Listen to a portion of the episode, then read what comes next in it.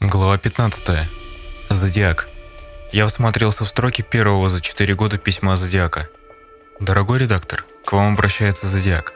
Я снова с вами. Скажите Хербу Кену, что я вернулся. Я всегда был здесь. Этот городской свин Тоски хорош. Но я лучше и хитрее. Он устанет и отстанет. Я жду хорошего фильма про меня. Кто сыграет меня? Я контролирую события. Искренне ваш – Догадайтесь. Изучив штемпель, установили, что это письмо было отправлено в понедельник 24 апреля из округа Санта-Клара или Сан-Матео. Вот уже 21 письмо убийцы с 1969 года. Если причислить сюда надписи на библиотечном столе и дверце машины или версайские письма, то всего у полиции имеется 27 письменных свидетельств. И опять на конверте слишком много марок. Убийца стремится гарантировать прохождение своего отправления. В Кроникл письмо пришло днем, в четверть третьего, когда я в сопровождении сержанта Вильсона еще отсматривал Лей Герман Роуд. Недавно вернувшийся в газету копировщик Бранд Паркер узнал руку отправителя. Он вручил письмо своему шефу, Майку Дангену, пояснив, что письмо от Зодиака первое за 51 месяц. Данкин вскрыл письмо и тут же громко закричал, подзывая Даффи Дженнингса, сидевшего через несколько столов. Дженнингс вел тему после того, как Эйвери покинул Кроникл. Дженнингс немедленно понесся к фотографу. Письмо и конверт сфотографировали. Затем он позвонил в отдел убийств. Тоски на месте не оказалось, и Дженнингс отправился в холл юстиции на автобусе. Тем временем Тоски с напарником Фрэнком Фолзеном пытался вручить свидетельские повестки трем мотоциклистам, видевшим убийство перед рестораном Джейк Иннс Бокс на углу 7 и Маркет-стрит. Услышав вызов по радио, он остановил машину у служебного телефона на углу Валенсия и 22 улицы. Набрал номер своего секретаря и сразу услышал возбужденный голос Дженнингса. «Важная новость, Дэйв». «Какая, Даффи?» «Приезжай. Мне надо обратно в редакцию. Готовить статью по этому делу». По тону молодого репортера Тоски догадался, о чем речь, и заспешил в свой офис. Заместитель шефа «Да и миссис ожидает вас», — сообщил секретарь. Было уже три часа дня. На столе начальства Тоски увидел прозрачную пластиковую папку с письмом. «Гляньте-ка», миссис указал на стол. «Как вам это понравится?» «Неплохо, неплохо», – бормотал Тоски, от возбуждения еле разбирая буквы. Да и миссис, пришедший в отдел убийств конце 60-х, еще ни разу не видел, чтобы простое письмо могло произвести на кого-то такое впечатление – Тоски позвонил Джону Шимоде, начальнику почтовой лаборатории в Сан-Бруно. «Джон, у меня письмо, предположительно Зодиака. Сколько ты еще пробудешь у себя?» «Примерно до полпятого. Через 20 минут приеду». Тоски снял с письма 6 копий. Три для себя и три для начальства. Шимода мог оставить подлинник у себя. По дороге Тоски стрельнул у кого-то из сослуживцев сигарету и закурил. В лифте опомнился. «Что со мной? Ведь я же не курю» и тут же выплюнул сигарету. У Шимода он появился в 10 минут пятого. Эксперт подхватил письмо пинцетом и отошел к ящику, в котором хранились копии прежних посланий убийцы, форматом 8 на 10 дюймов. Да, действительно, Зодиак снова с нами. Уверен? Точно он. Уверенно кивнул Шимода. «Дашь мне письменное заключение?» Попросил Тоски. В Кроникл уже кропают статью. Да, определенно его рука, Шимода все еще рассматривал письмо. Тоски позвонил Деймисису, доложил о результатах экспертизы. Вернувшись в холл юстиции, позвонил Дженнингсу прямо из гаража и сказал одно только слово. Он. «Четыре долгих года», — вспоминал Тоски. «Я просто весь дрожал от возбуждения». Хотя у сотрудников Chronicle имелись фотоснимки, они не могли опубликовать письмо без разрешения полиции, которой не очень хотелось признавать, как мало информации находится в ее распоряжении и насколько близко к действительности оказалась заключительная строчка письма. Тоски еще раз вошел в кабинет Деймисиса. «Что теперь сделаете с оригиналом?» – спросил тот. «Отнесу в фотолабораторию». Письмо сфотографировали в присутствии инспектора. «Не хотелось с ним расставаться», – вспоминал он позже. Сделали 10 копий, разослали по управлениям. Потом Тоски отнес письмо в техническую лабораторию, где Кен Мозес еще раз подтвердил подлинность послания. Он опрыскивал письмо нингидрином, и поскольку сразу никаких аномалий не обнаружилось, отложил проявляться. Утром используем нитрат серебра. Проверка ничего не дала, письмо передали на хранение. В половине десятого вечера Деймисис выступил на пресс-конференции. Он стоял перед школьной доской, на которой был написан текст письма. Контекст письма не содержит угроз. Тон его сильно отличается от предыдущих писем, заявил Деймисис. Как только закончилась пресс-конференция, журналисты набросились на Тоски. Тот сообщил им, что копии письма разосланы в управлении полиции округов и что отпечатков пальцев и иных улик не обнаружено. В воскресенье 29 апреля 1978 года. Суета вокруг письма продолжалась в прессе несколько дней. Тоски, между тем, почувствовал на себе сильное давление. Его контакты с репортерами контролировались, для чего был выделен специальный полицейский чиновник. До причин нетрудно было докопаться. Итальянская община города обратилась к Тоске с просьбой баллотироваться в шерифы. Одна из женщин-кандидатов в мэры наметила его на пост начальника городской полиции. А теперь письмо Зодиака обратило внимание СМИ на этого умного и энергичного детектива. Да и Миссис прикрепил к делу Зодиака инспектора Тедеско из отдела спецрасследований и инспектора Джеймса Дизи из комиссии по бандитизму. Задача Тедеско координации усилий, разъяснял Деймисис. Тоски остается основным следователем, а Дизи будет анализировать накопленные данные. Деймисис контролировал работу групп, а шеф полиции Чарльз Гейн через Деймисиса контролировал контакты Тоски с представителями СМИ. Вскоре Тоски обнаружил, что кто-то рылся в его бумагах. Неужели хотели обнаружить компромат на случай, если он станет видной политической фигурой? Когда репортеры бестактно поинтересовались, почему у Затоски установили двойной контроль, да и месяц дипломатично ответил, что одному человеку просто невозможно выполнять одновременно столько административных и исследовательских функций. Тоски человек наблюдательный и чуткий, болезненно воспринимал эту возню вокруг своей особы. Пятница, 5 мая 1978 года. Этот городской свин Тоски хорош, но и лучше, и хитрее. Он устанет и отстанет. Говорилось в последнем письме Зодиака почему убийца выделил Тоски из всех полицейских множества городов и городков США. Видел его по телевидению, прочитал об инспекторе что-нибудь, испугавшее его или возбудившее его воображение. Возможно, следователь вплотную приблизился к разгадке личности маньяка. «Думаете, мне следует обращать на это внимание?» – спросил меня Тоски. «Соблюдайте на всякий случай осторожность», – посоветовал я. Среда, 14 июня 1978 года. Я сочинял карикатуру для редакционной статьи, когда подошел Даффи Дженнингс и сообщил, что назначена конфиденциальная встреча с Роном Пайментейлем из детективного агентства Ропера в Окленде и с одним оклендским полисменом, графологом. Они полагали, что получили интересный документ, относящийся к Зодиаку, и хотели узнать наше мнение, а также взглянуть на наши копии писем Зодиака – Единственное предварительное условие – не говорите тоски. Оклинский коп не хотел, чтобы начальство узнало о его докладах. Четверг, 15 июня 1978 года. По телефону эти двое согласились назвать нам лишь имя подозреваемого. Фамилию они обещали сообщить после обмена мнениями и совместного просмотра семи страниц с образцами почерка. Встреча откладывалась вот уже три раза, и Даффи сердился – детектив Ропера вышел на подозреваемого, когда тот трижды посетил фильм о и администрация кинотеатра засекла его, анонирующим в туалете после сцен насилия. Он также бросил в лотерейный ящик кинотеатра Golden Gate записку, когда администрация кинотеатра разыгрывала среди зрителей мотоцикл. 25 слов с изложением мотивов преступника. Кинопродюсер Том Хансен пообещал агентству Ропера 100 тысяч долларов за поимку Зодиака – эти расходы он рассчитывал возместить с лихвой фильмом, поставленным на основе материалов следствия. Главным мотивом для полисмена из Окленда были, однако, не деньги, а слава. Далеко не каждому удается задержать серийного убийцу. Согласно теории инспектора Тоски, Зодиак получал сексуальное удовлетворение от мастурбации во время сочинения писем. Когда встречу снова отложили, я решил попытаться определить, кого они могли подозревать. Исходя из полученной от оклендских собеседников информации, я мог заключить, что подозреваемый жил где-то в Санта-Розе, забронировал сейф в Сан-Франциско, что он встречал вьетнамские войны, работает механиком, родом из Сан-Луи. И я нашел его в своем перечне подозреваемых.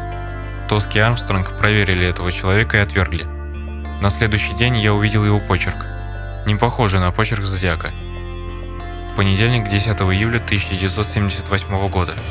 За день до 47-летия, после 25 лет службы в полиции, 18 из которых он работал в элитном отделе убийств, и 9 преследовал серийного убийцу Зодиака, инспектор Тоски почувствовал, что мир его рухнул.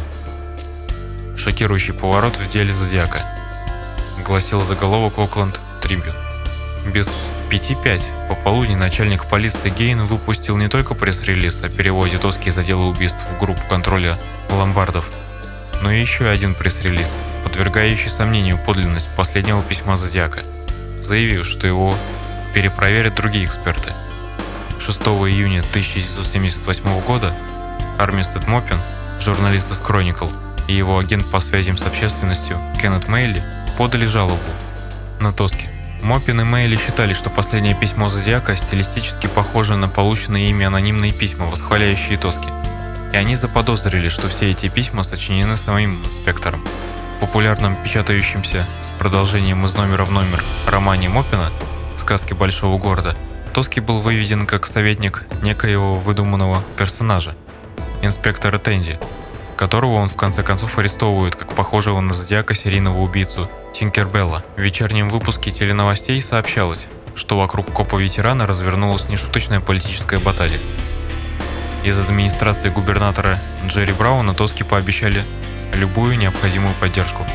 Даффи Дженнингс навестил инспектора дома. Тот не отпирался, сразу признался, что в 1976 году написал Моппину письма с самовосхвалением. Глупость, конечно, признаю, вздыхал Тоски. Он сделал меня литературным героем, это льстило мне и моим близким. И я послал ему три или четыре заметки о том, как хорошо, что он вывел в своей колонке живого инспектора. Получилось, как будто я сам себе писал письма. Но ничего серьезного там не было, я не собирался кого-то задеть. И предположение, что я подделал последнее письмо Зодиака, совершеннейшая чушь. Когда Гейн сказал, что мой почерк проверяют в связи с посланиями Зодиака, я был потрясен. К письмам этого человека я не имею никакого отношения. То, что он упомянул мое имя, беспокоило меня и моих родных. Шервуд Моррил, по-прежнему числившийся графологом в бюро криминалистической экспертизы, возмутился, услышав это предположение. Последнее письмо однозначно написано зодиаком. У меня на этот счет нет никаких сомнений. Я слышал, что его приписывают Тоски, но если Тоски написал его, то выходит он написал и остальные, значит он и есть зодиак. Джон Шимода, Дэвид Дегармо, эксперт-почерковед из Плезент-Хилла, и Морил сошлись во мнении, что последнее письмо Зодиака подлинное. «Я не буду больше сотрудничать с полицией Сан-Франциско», — заявил Морил. «Со мной контактировали Армстронг и Тоски. Я делал это для них. Мне кажется, что кому-то не по душе слишком большая известность Тоски».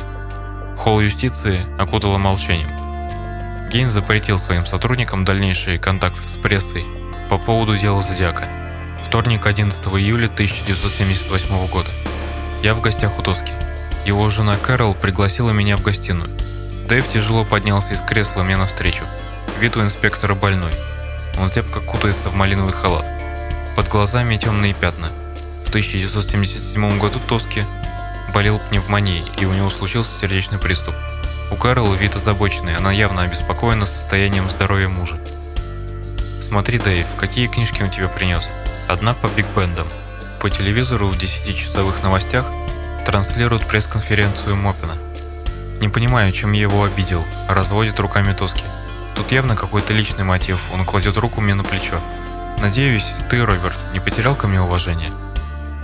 Конечно нет, заверяю я его. Ну вот, опять твердят, что я подделал письма Зодиака. Ну вот, опять твердят, что я подделал письмо Зодиака.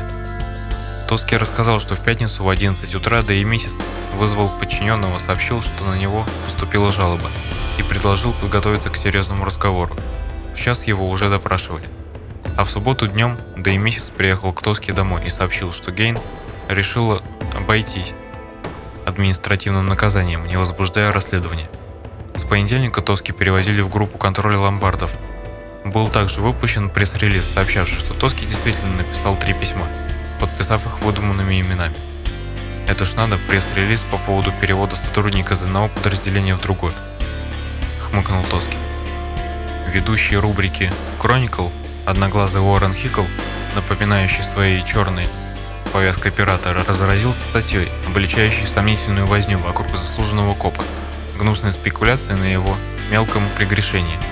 Мопин карабкается к славе и гонорарам, подминая под себя порядочного человека и всячески пороча его частное имя, не гнушаясь клевеческими намеками. Шеф полиции Гейн выпустил пресс-релиз, осуждающий Тоски без всякого разбирательства и выяснения истины, бросающий его на растерзание СМИ. В интервью экзаменеру Тоски в частности сказал, упоминая те три заметки в связи с письмом Зодиака, меня косвенно обвиняют в подделке. Мопин и Мейли раздувают тему, стремясь привлечь внимание к себе и к своей книге. Они говорят о сходстве стиля писем, и этих туманных намеков достаточно, чтобы разом поставить крест на 25 годах напряженной работы, возмущенно заявляет мне Дэйв. Я посмотрел свои заметки о работе Тоски, нырнул в прибой и вытащил тонущую женщину. Спас троих на пожаре в 53 году. Оказав первую помощь, спас жизнь раненому бармену в 56-м разоружил разбушевавшегося гражданина. За три часа раскрыл убийство. Едва не погиб от выстрелов из оружия, но вышиб дверь. Ворвался в помещение и арестовал двух злоумышленников. Когда Тоски разбирал бумаги на столе у себя в кабинете, он заметил, что его записную книжку забрали для сличения почерка.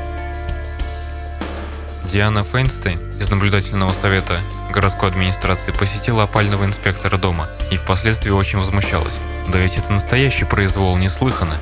Его репрессировали без каких-либо достаточных оснований, без всякого разбирательства. Через неделю после перевода Тоски Гейн признал, что инспектор не писал последнего письма Зодиака. Но что он, Гейн, чует, что и сам Зодиак тоже не является его автором. Письмо 1974 года, где говорится об экзорцисте, он, однако, не считал подложным. Морил и Дегармо выразили уверенность, что впредь Гейн будет внимательнее при расследовании дела Зодиака 2 августа Гейн получил заключение трех инспекторов-графологов. Шимода, которому начальство запретило обсуждать дело с Диака, отказался от своих прежних выводов, обосновав это тем, что он работал только с ксерокопиями. Терри Паска, бывший ученик Морила, решил, что это подделка.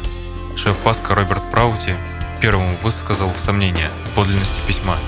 Кит Вудворд из Лос-Анджелеса согласился, что письмо подложное. Текст составлен кем-то досконально знающим дело, вплоть до малейших нюансов заявил Гейн. Что он хотел этим сказать? Суббота, 5 августа 1978 года. Во время отпуска я неоднократно возвращался к апрельскому письму Зодиака. Типичная для него двойная проплата, перевернутые марки, косая надпись «Срочно редактору», двоеточие после «Искренне ваш», ошибки в пунктуации, все имена, кроме своего, написаны с маленькой буквы. Те же странные промежутки между буквами и словами, те же характерные «ди», и написанное в три касания Кей, что и в 1969 году. Если новое письмо подделка, выполненное вне стен Сан-Франциского управления полиции, то что именно должен был знать автор этой фальшивки?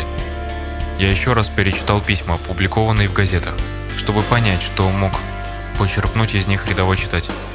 Публиковалась лишь небольшая часть писем, и то не целиком, а выборочные фрагменты.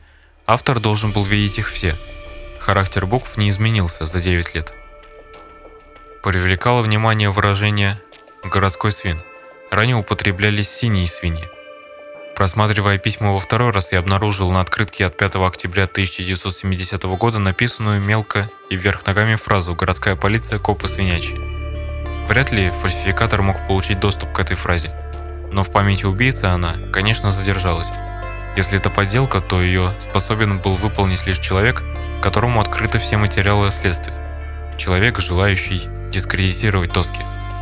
Однако он не мог быть уверен наверняка, что в подлинности письма возникнут сомнения. Погода в тот вечер радовала. Витражное окно светило заходящее солнце. Пользуясь естественным освещением, я сравнивал апрельское письмо с более ранними образцами почерка зодиака. Расхождений не нашел.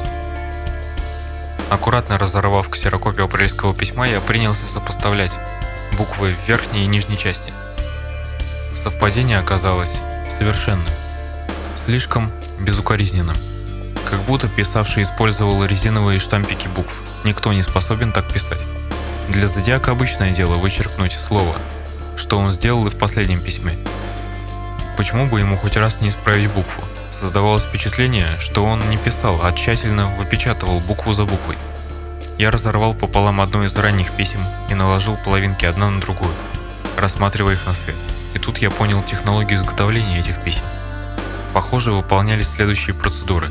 Зодиак сфотографировал на обычную 35 миллиметровую пленку отдельные буквы алфавита, собранные из разных источников, например, из писем знакомых и коллег. Пленка помещалась в фотоувеличитель. Изображения букв проецировались на бумагу и обводились синим фломастером. Мог использоваться также световой столик с подсветкой снизу, сквозь стекло. Размеры наклон легко варьировались соответствующей регулировкой увеличителя или простым поворотом бумаги. Таким образом, зодиак мог воспроизводить не свой собственный почерк, а произвольную смесь почерков других людей. Процесс, конечно, долгий и утомительный. В распоряжении убийцы, очевидно, имелась темная комната или фотолаборатория. При помощи подобной технологии убийца мог полностью изменить почерк. Если бы даже полиция и проверила его руку, она бы не обнаружила ничего подозрительного. То же самое прослеживается и в шифровках. Никакой художник не в состоянии так аккуратно и четко выписывать 340 символов, не пользуясь трафаретами. И этот трафарет наверняка был где-то спрятан, дождался следующего использования – Последнее письмо по технологии исполнения не отличалось от предыдущих. И это подтверждало, что его написал Зодиак. Выходит, он все-таки вернулся. Шервуд Моррил полностью подтвердил мою теорию. Глава 16. Дональд Джефф Эндрюс. Среда, 9 августа 1978 года. «Я знаю, кто этот зодиак», — уверенно заявил неизвестный, позвонивший мне вечером. Он на фильмах помешан, записывает все, что смотрит и что собирается посмотреть.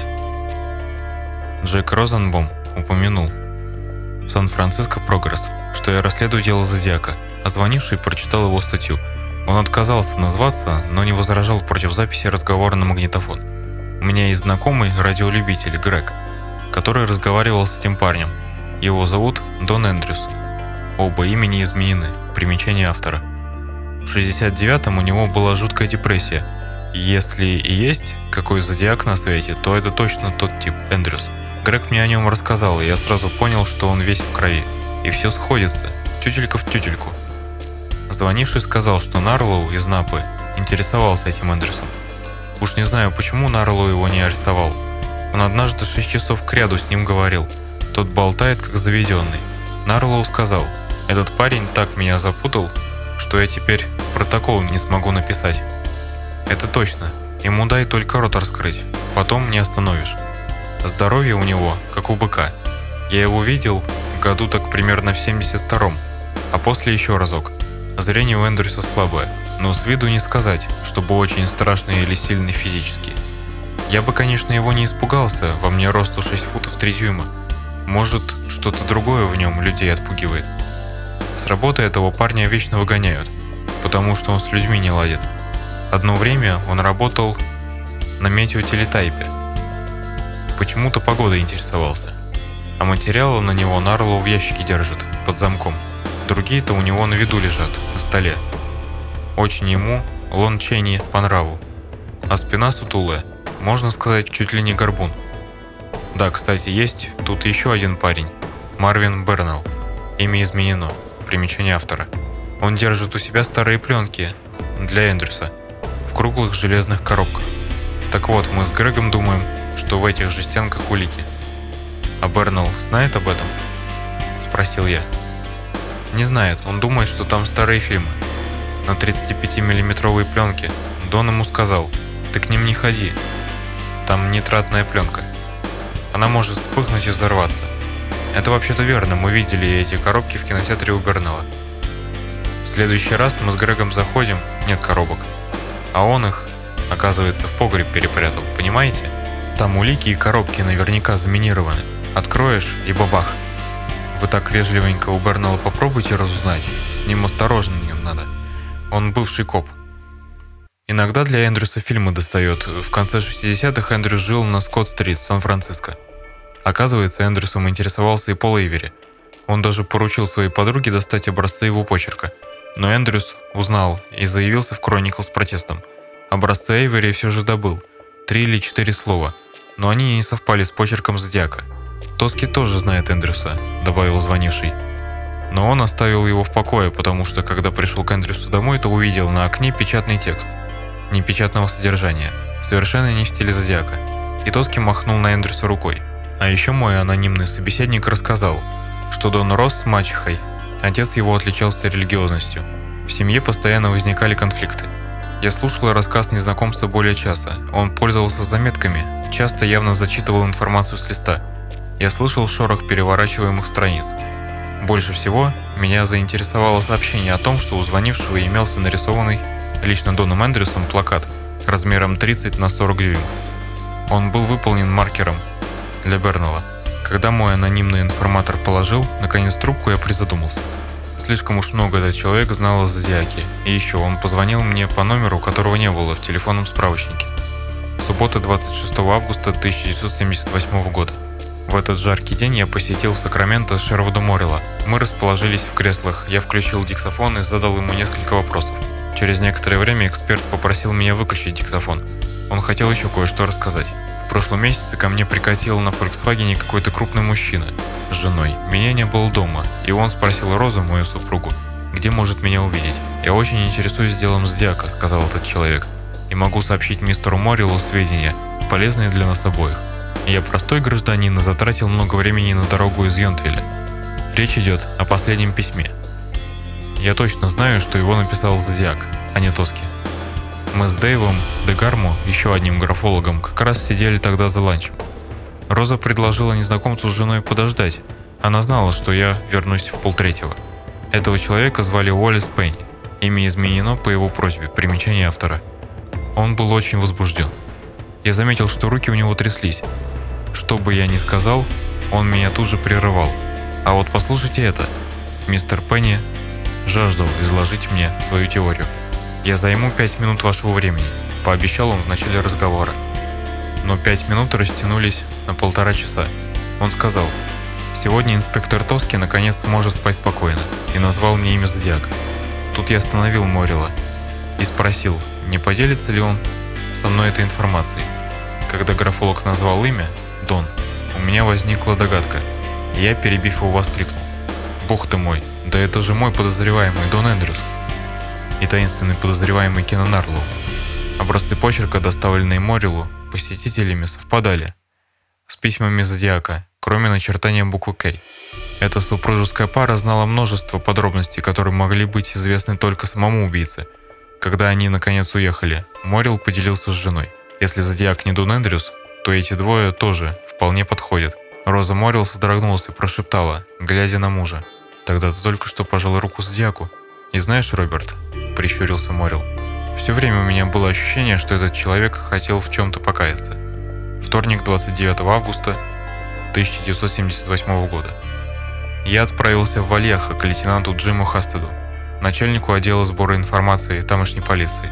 Заинтересованный возвращением Зодиака, он обещал познакомить меня с двумя своими подозреваемыми. Хастед вынул из металлического сейфа папку и начал рассказ о первом из них.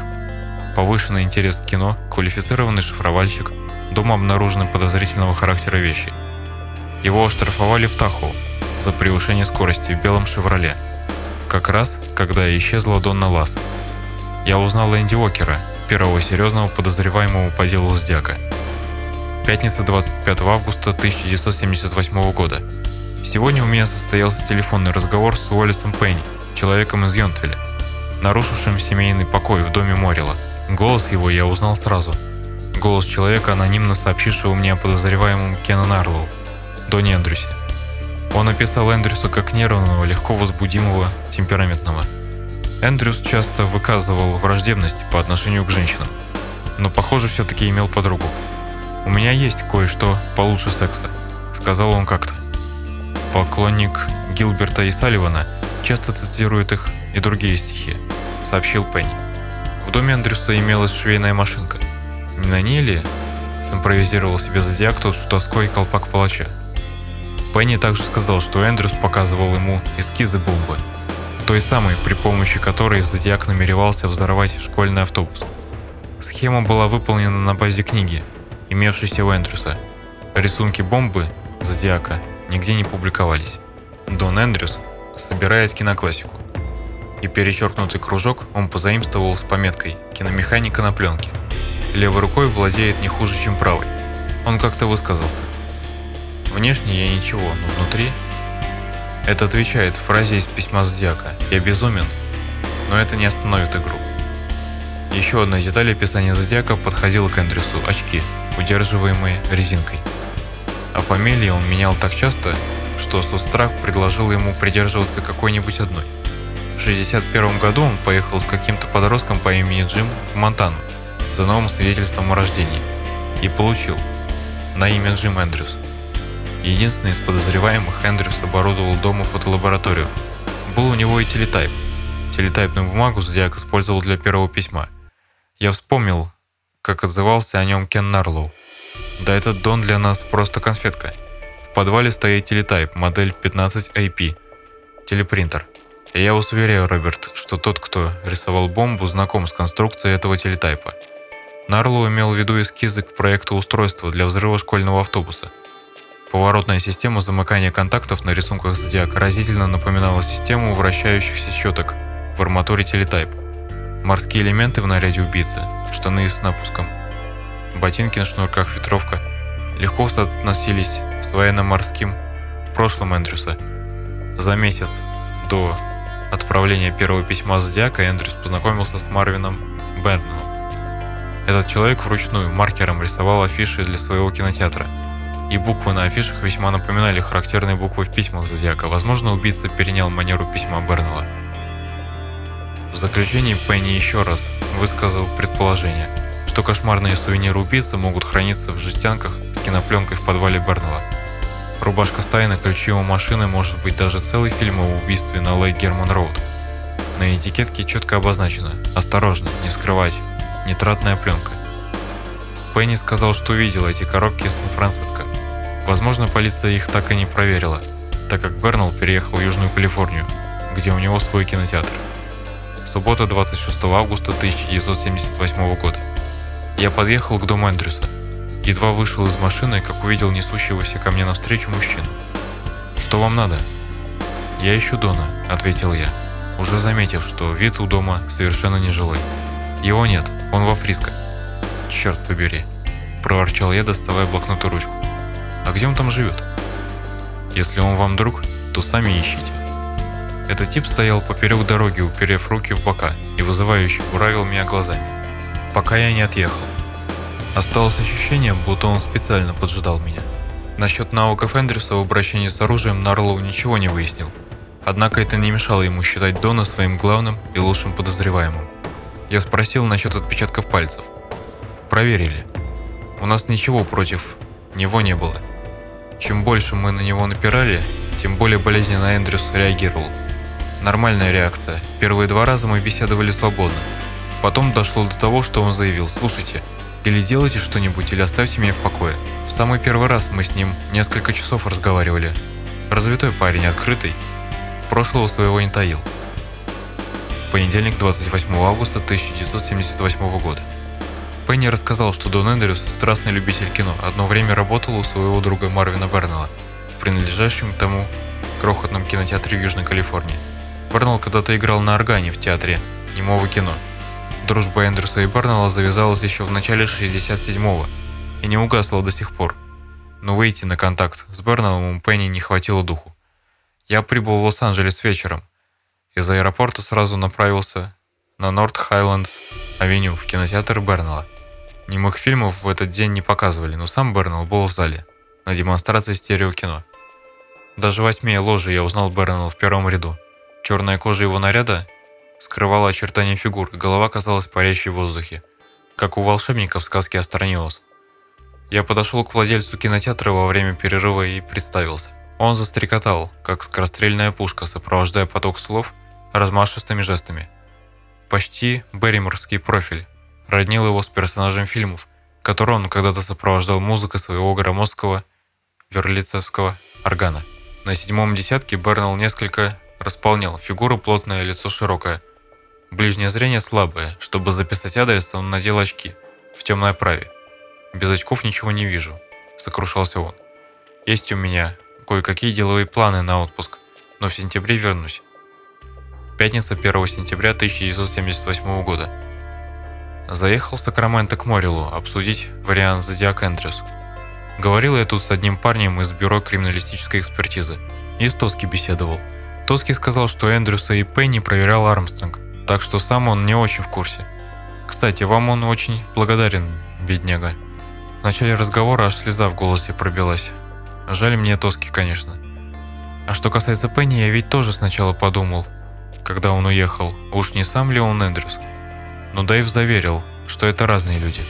Еще Пенни говорил об одном человеке, Бернелл, друг Эндрюса, пояснил я. Имени не называл, и почерка его я не видел. И почерка Пенни тоже. Я ему написал, провоцировал на ответ, всячески льстил ему, старался. Дэйв Дегармо тоже пытается что-нибудь раздобыть, но пока безрезультатно. Но Пенни оставил мне самодельную афишу работы Эндрюса. Знаете, Роберт, если Зодиак пишет обеими руками, это может сказаться на наклоне букв. Если наклона нет, то скорее всего это обводка проекции, либо по просвету снизу. Пенни подозревает Эндрюса вот уже 5 или 6 лет, сказал я Морилу.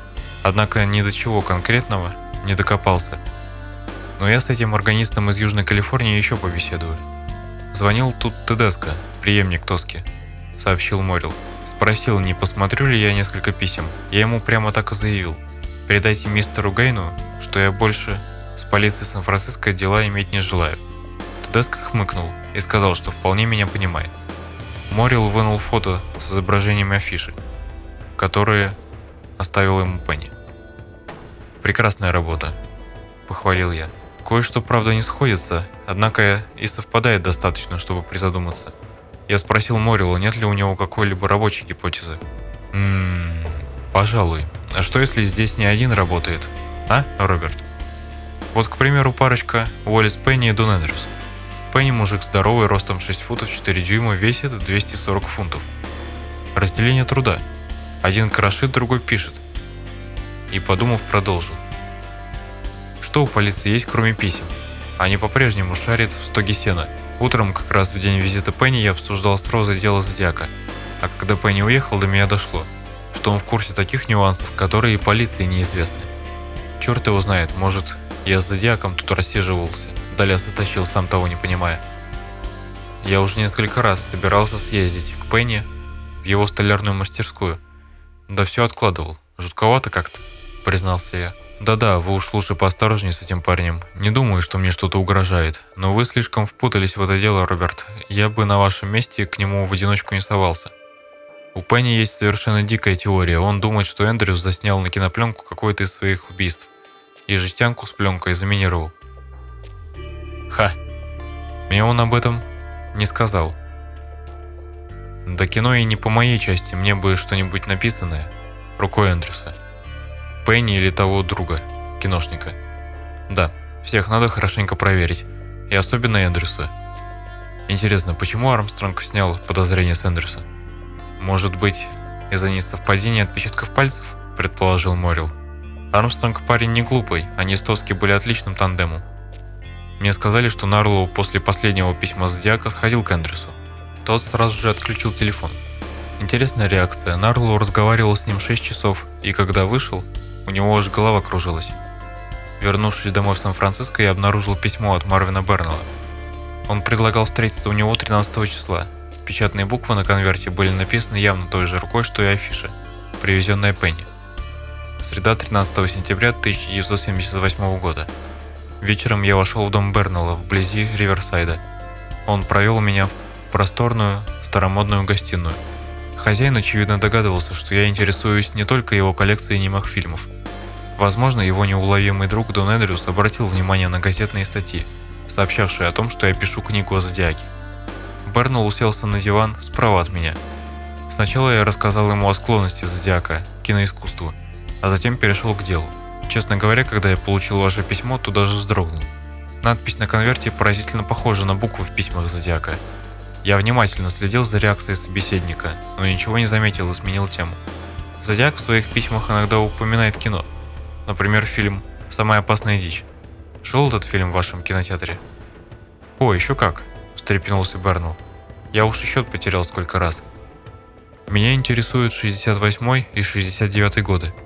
Я открыл свой кинотеатр приблизительно в 69-м. Да, конечно, этот фильм тогда вполне мог идти, ведь это классика жанра. Марвин Зодиак упомянул этот фильм в своей шифровке из трех частей, а вскоре после этого напал на двоих молодых людей у озера Берьеса. На нем был капюшон, а в руке нож, очень похожий на нож графа Зарова из кинофильма. Есть основания полагать, что это не случайное сходство. В одном из своих писем Зодиак упоминает также «Красный фантом». Я недавно узнал, что есть такой немой фильм «Респектро Рохо» «Красный призрак» испанский. Из ранних лент братьев Паты. У меня есть эта лента. Сдержанно кивнул Бернл, чуть подавшись вперед. Что Зодиак и об этом фильме написал? Он использовал его название как псевдоним. Бернелл нервно засмеялся, прикрыв рот ладонью. Интересно, в нашем старом кинотеатре в Лос-Анджелесе потолок был расписан знаками зодиака. Многие зрители этого даже не замечают. Все внимание на экран. Он помолчал. Вот какая штука получается, Респектор Роха. Фильм не мой, но как он об этом мог узнать? Считали, кстати, что лента утрачена, пока кто-то из Thunderbird Films не обнаружил раскрашенную от руки копию. Впервые объявили о продаже, он снова замолчал, вспоминая. Надо посмотреть. Зодиак упоминал о Красном Фантоме в 74 году. Да, пожалуй, сходится, тогда я его и видел. Я решил купить 16-миллиметровую пленку на ежегодной встрече коллекционеров кинофильмов в Канаде – я сообщил своему собеседнику, что в одном из писем Зодиак упоминает исполнителей на пиане на органе. Бернал ведь в молодости работал органистом в кинотеатре немого фильма. И еще этот его символ, продолжил я, перечеркнутый кружок. Говорят, что такую метку ставят киномеханики. Да, верно, в начале пленки. Полиция, конечно, придала символу иное значение, перекрестие прицела. Нет-нет, когда я его в газете увидел, то сразу понял. Я, знаете ли, кручу и коммерческие фильмы, не только классику иначе концы с концами не сведешь. Все делаю, даже афиши малюю. Лучшие из них, конечно, храню, но такие... Он пренебрежительно махнул рукой в сторону снимка афиши, предоставленного Уоллесом Пенни в качестве образчика шрифта. Такие выбрасывают сразу после демонстрации. Значит, эту афишу делали вы сами? Мы думали, может быть, Дон Эндрюс. Ведь он работал у вас, да? Работал, выдавил из себя Бернелл.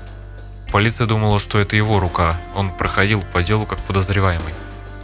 Я продемонстрировал Бернеллу ксерокопии писем, указал, где шрифт похож на буквы его афиши. «У вас есть что-нибудь, написанное Эндерсом?» «Нет, его писем у меня нет», – тихо сказал владелец кинотеатра. «Мы не переписываемся. Я предполагаю, что Зодиак мог вдохновиться вашими афишами. Он мог их снимать, фотографировать и использовать как образец, обводя затем проецируемые буквы. Бернелл явно нервничал, однако сходил за записями.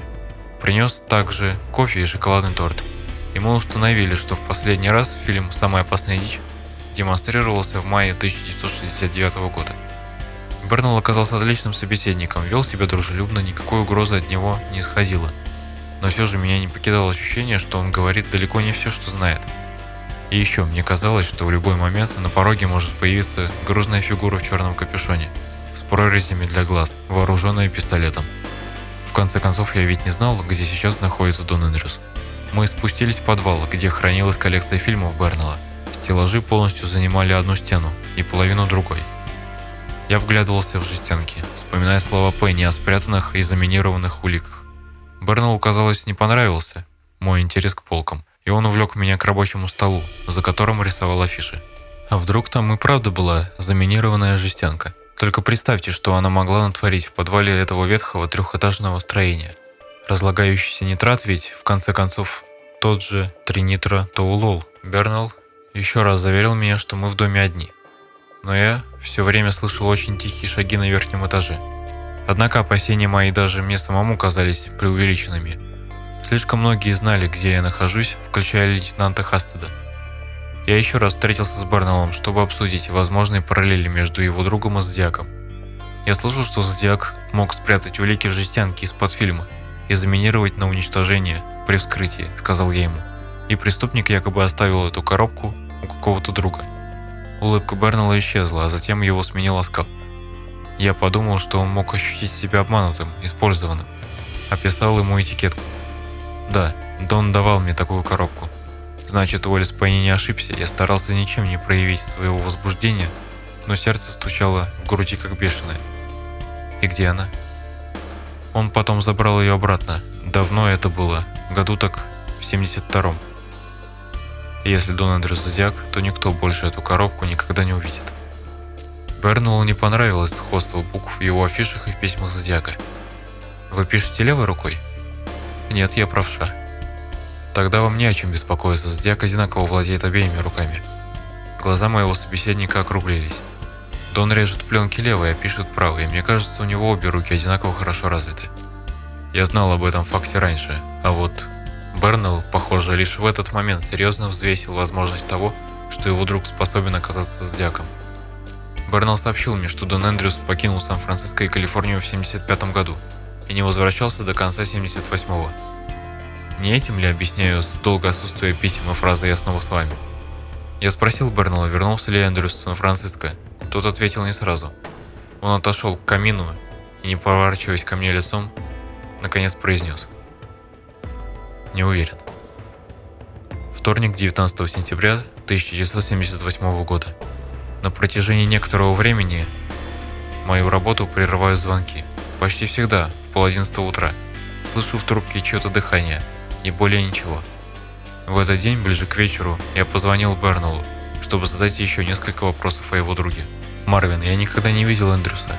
Я прочитаю вам его описание, а вы скажете мне, в чем я ошибся, идет? Ну, давайте попробуем.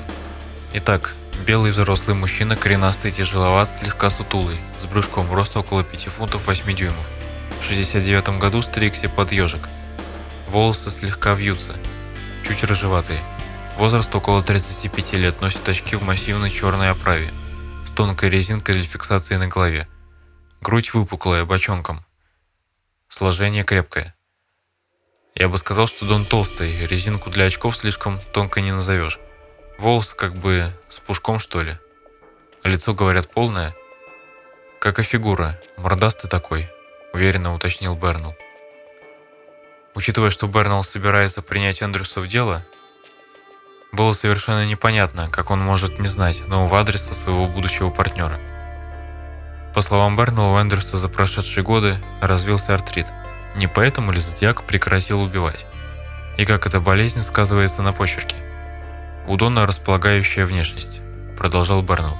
Аккуратный почти щеголь. Натура увлекающая, все деньги тратит на фотооборудование. На вопрос о почерке Бернелл ответил, что Эндрюс пишет аккуратно, использует маркеры и фломастеры. Интересным подозреваемым оказался Дон Эндрюс, но двигаться дальше, не встретившись с ним – и не поговорив о нем с Нарлоу, я не мог. Одно время Эндерс работал на радиостанции. Я нашел женщину из отдела кадров радиостанции, с которой они постоянно враждовали. Она охотно предоставила образцы его почерка, но их оказалось недостаточно для того, чтобы Моррил однозначно смог сделать окончательное заключение. Фото Эндерса я показал подросткам, свидетелям убийства Стайна. Они посчитали его слишком старым и толстым.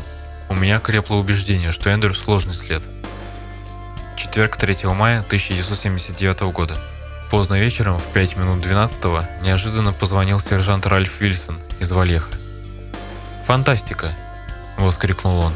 «Я как раз думал о Зодиаке, проверял записи о копе, который встречался с Дарленой Феррин, и тут звонок. Некто сообщает, что его сейчас убьют. У меня поползли мурашки по спине, я знал, что сержант Вильсон не позвонит по пустякам. Он говорит, что его бывший товарищ, с которым они раньше вместе снимали комнату, собирается его убить, потому что он зодиак и знает, что этот, который звонит, знает, что он зодиак. Продолжил Вильсон. Парень перепуган до смерти. По его словам, подозреваемый вспыльчив. Метко стреляет, у него есть снимки убитой Ферин.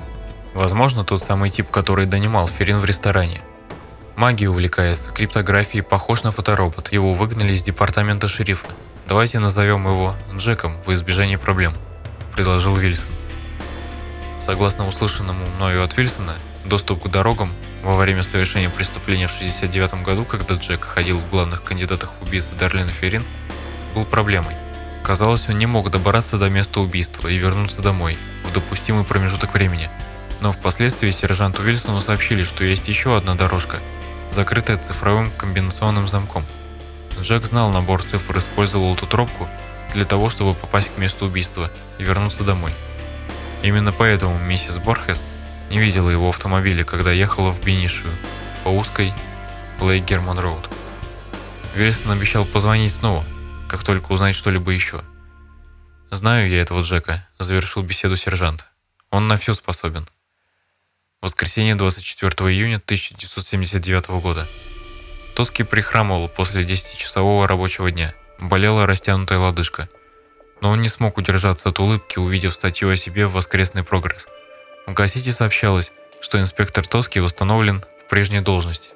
Теперь он руководит расследованиями всех четырех групп преступлений против личности, изнасилования, убийства, разбойное нападение и грабеж. Да и в Тоске снова на коне. Я от души порадовался за инспектора. Во время наших утренних редакторских совещаний мне выпала возможность замолвить за него словечко перед двумя мэрами Сан-Франциско – Джорджем Москаном и сменившей его Дианой Фейнстейн. Может быть, это тоже сыграло определенную роль. Вторник, 26 июня 1979 года. Оказывается, Джек продал свою ранчо и купил на вырученные деньги бар в Неваде. Я специально съездил туда на машине, чтобы посмотреть, похож ли он на Зодиака. Когда я прибыл, Джек играл в бильярд за вторым столом, высокий, тощий, абсолютно лысый. Проверили его отпечатки пальцев, они не совпали с найденными в такси Стайна. Фотографии трупа Дарлена он, показывается, прихватил на память, покидая полицию после допроса. Это были официальные снимки вскрытия и места происшествия. Я окончательно убедился, что это не Зодиак.